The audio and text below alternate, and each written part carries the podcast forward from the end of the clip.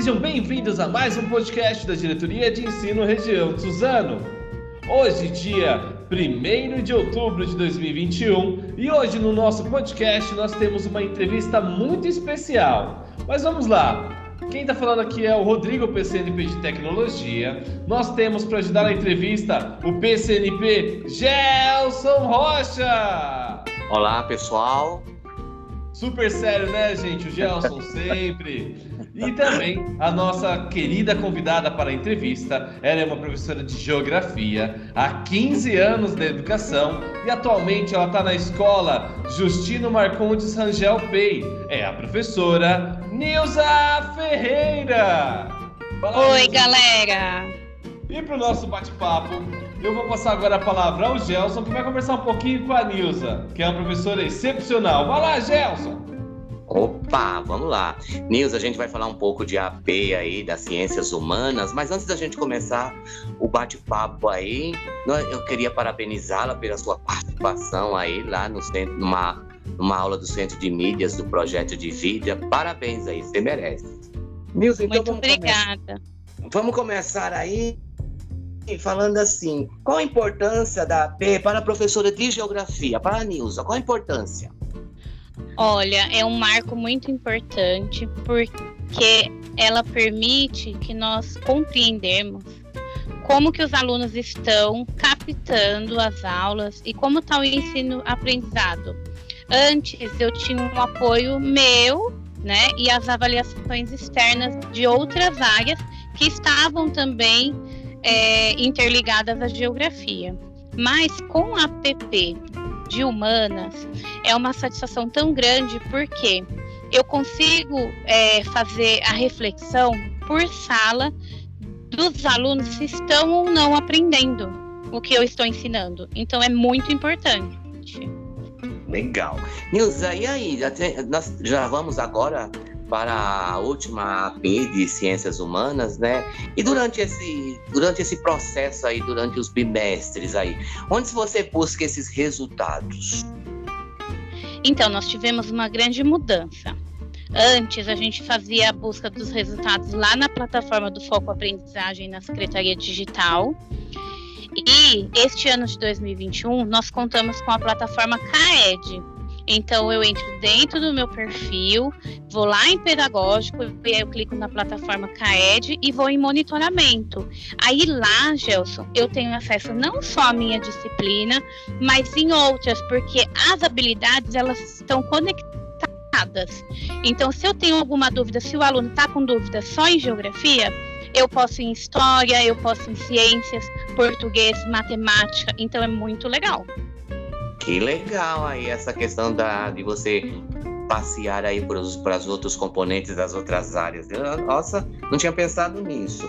Nilza, é assim, agora para... Como está acontecendo o teu trabalho aí na, na de geografia? A gente geralmente, assim, é, com a, os resultados em mãos, a gente espera lá a semana de estudos intensivos do SEI. Com a, com a pandemia, eu percebi, eu já acompanho o seu trabalho há muitos tempos, eu, eu percebi um progresso muito grande com relação a você utilizando as TEDICs. Então, como está acontecendo o teu trabalho na geografia agora aí, diante desses resultados que você já falou que pega aí na, no CAED? Então, os resultados eles apontam para mim quais são as deficiências dos alunos. Aí eu pego essas habilidades, faço a retomada do conceito e o algo que é muito legal. Agora, essa semana de estudos intensivos, nós estamos trabalhando com jogos interativos. Então, eu estou usando a geografia através da gamificação. E está muito legal, porque os alunos estão participando, comentando, e é bem dinâmico e bem participativo. Você já fazia esse trabalho com jogos e gamificação antes da pandemia ou foi com a pandemia que você começou a utilizar? Foi com a pandemia. Antes da pandemia, eu fazia o quê?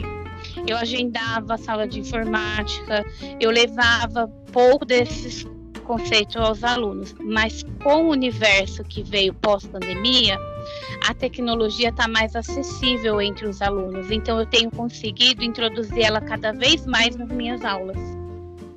Que bom, que legal, que ótimo, viu? Então, assim, Nilza, acho que a importância desse, desse trabalho nas semanas de estudos, e não só nas semanas de estudos intensivos, mas esse trabalho é, considerando o estudante o ator principal das suas ações. Então, para concluir, como você gostaria de concluir, aí vamos. Então, eu queria só dar mais um destaque, por exemplo, nós professores de geografia, nós temos os mapas e tem alguns jogos interativos que o aluno ele faz a localização com o touch.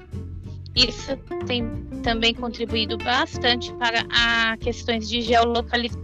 Então, eu tenho trabalhado com os oitavos anos a questão dos continentes, os oceanos, onde fica cada lugar e tem, e tem dado bastante sucesso. Então, eu dou essas dicas para os professores que estão trabalhando com localização, buscar essa interatividade dos mapas constantes, pois atrai bastante os jovens.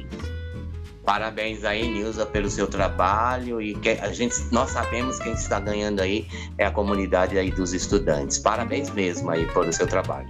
Rodrigo? Muito